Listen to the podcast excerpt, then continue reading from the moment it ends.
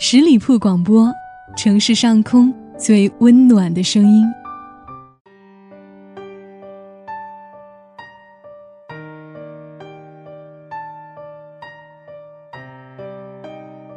夜夜相伴，温暖如初。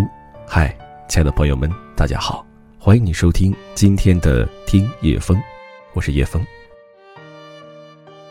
有一些女孩，她的恋爱经历总会让她很痛苦。更让他觉得自己不幸的是，他会接二连三的遇到这样的男生。今天我想和你分享的这篇文章，姑娘，为什么遇到渣男的总是你？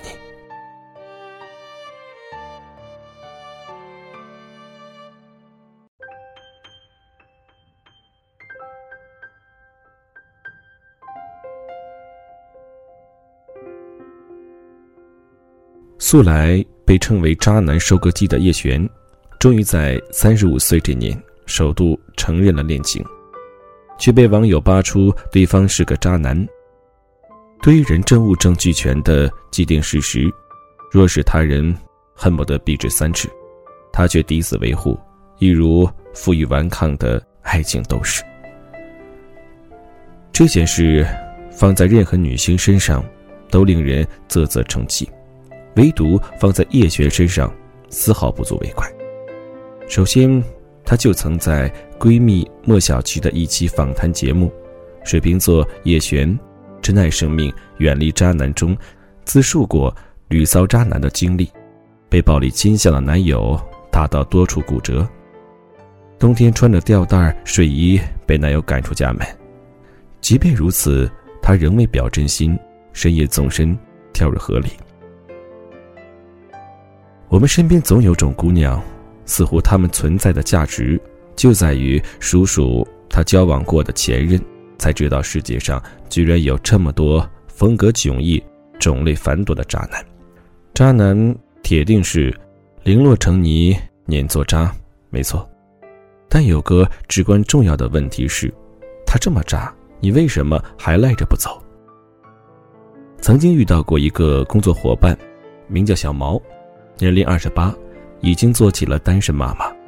据其自述，从四岁穿开裆裤时就开始有了人生中的第一个恋爱对象，隔壁小一班陈老师的儿子，典型的幼儿园官二代。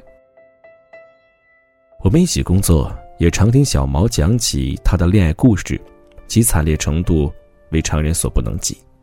十六岁的时候，小毛爱上了清澈白净的未婚生物老师。一个猛子，赤生生的扎进无比新鲜的爱情里。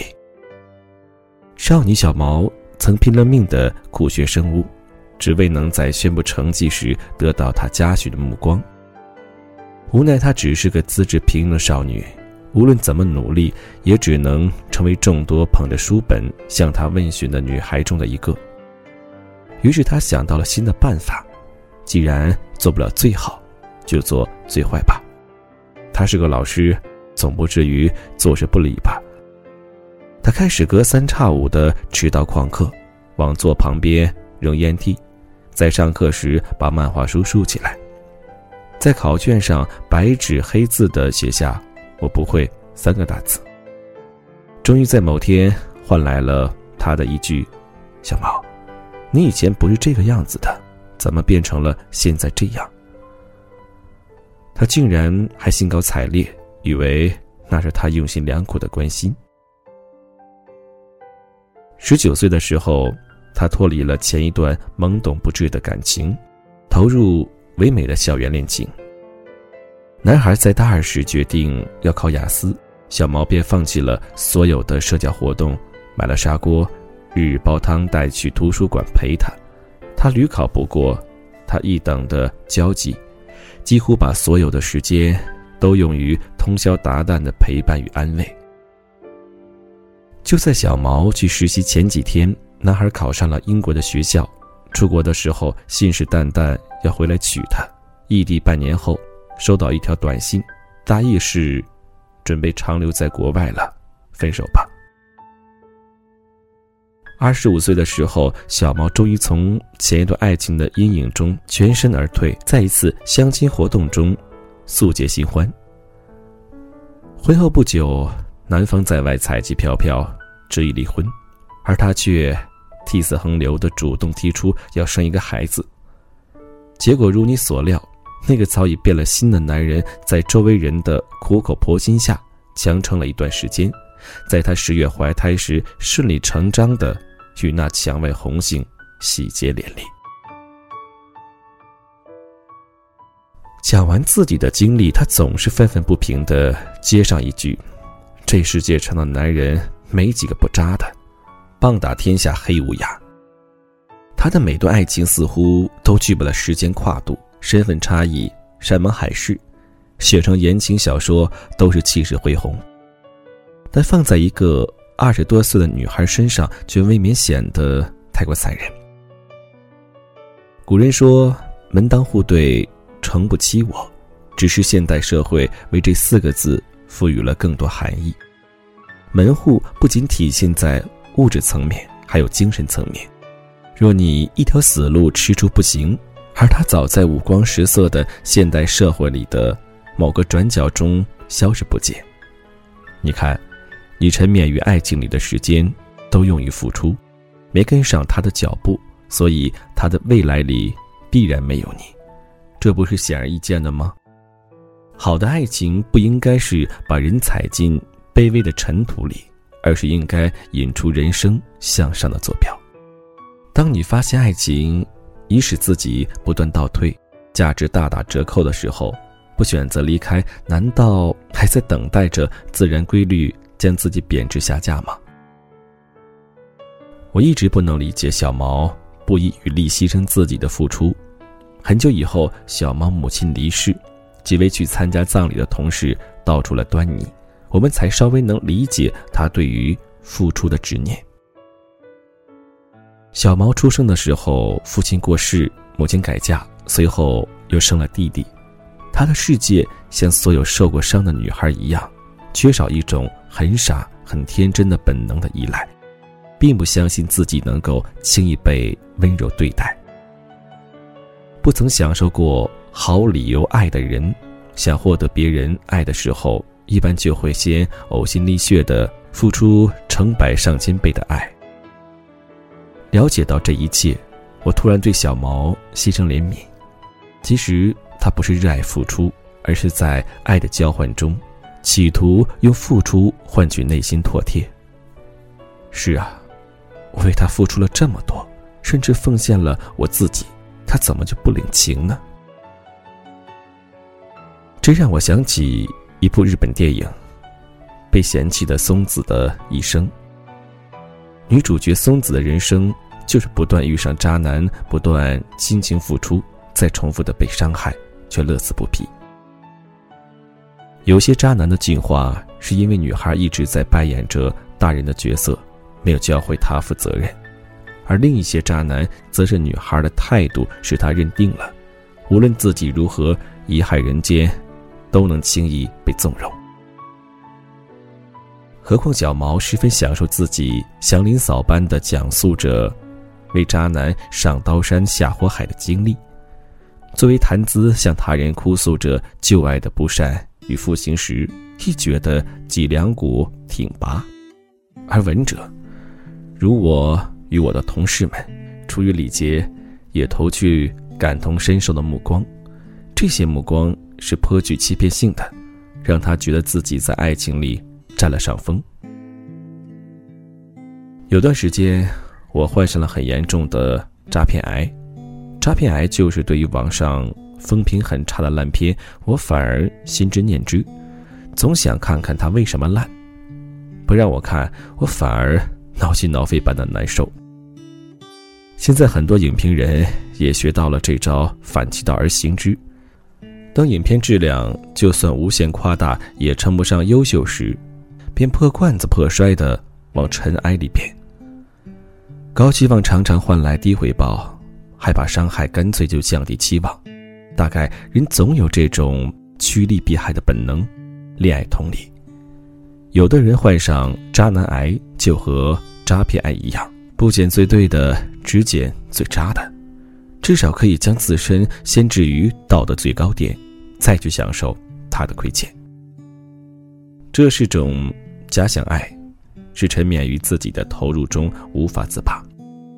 就像一个舞台剧演员在念双人对白，却罔顾对手的台词，活生生演成了独角戏，观众不喝倒彩才怪。丧失尊严、立场与是非观，全身心的舍弃自尊来博得的爱，是不值得拥有的。爱情是感性的，相处却是需要理性。我们常说，恋爱中的女人智商为零，避免被荒唐的爱情冲得七零八落，偶尔也要将自己抽离出爱情，将眼光投放在局外人的立场上。看看一味的付出是否超过了两厢情愿的度，并适时调整彼此间落差巨大的投入产出比例。最后，衷心祝福你，少看烂片，别遇渣男。我最怕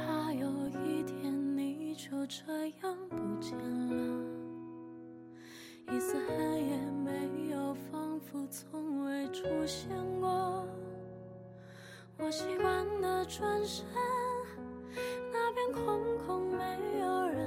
好了，感谢你收听今天的节目。那在节目最后呢，叶枫想问一下，你生活当中，你的爱情经历里面是否遇到过所谓的一些渣男呢？或者是你周围的一些朋友遇到过什么样的渣男呢？可以告诉我。欢迎加入我们十里铺电台的听友 QQ 群幺六零零。五零三二三，你也可以加入叶枫的个人微信。那叶枫的第一个微信呢，已经很早就满了。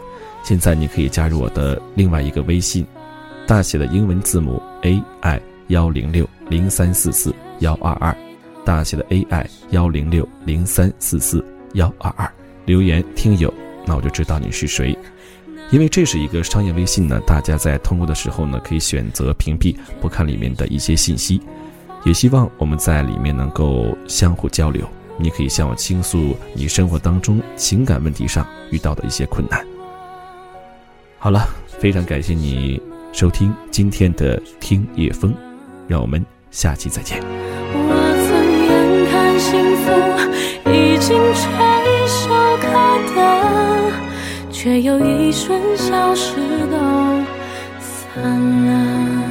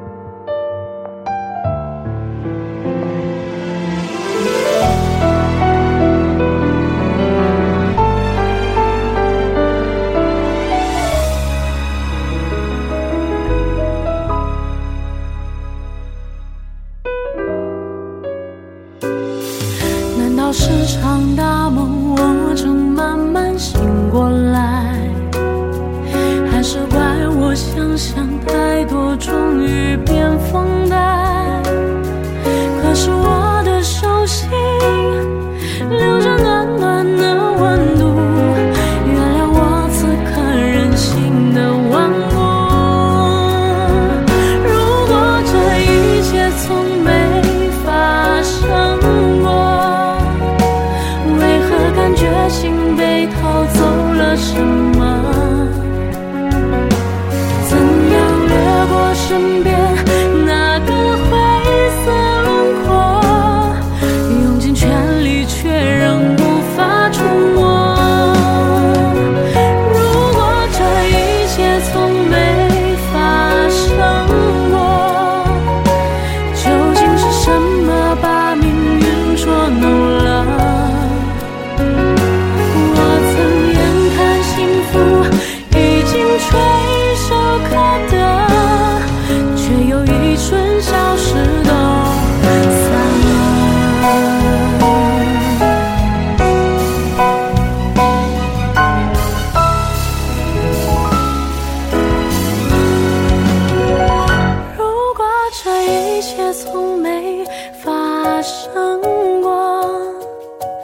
究竟是什么把命运捉弄了？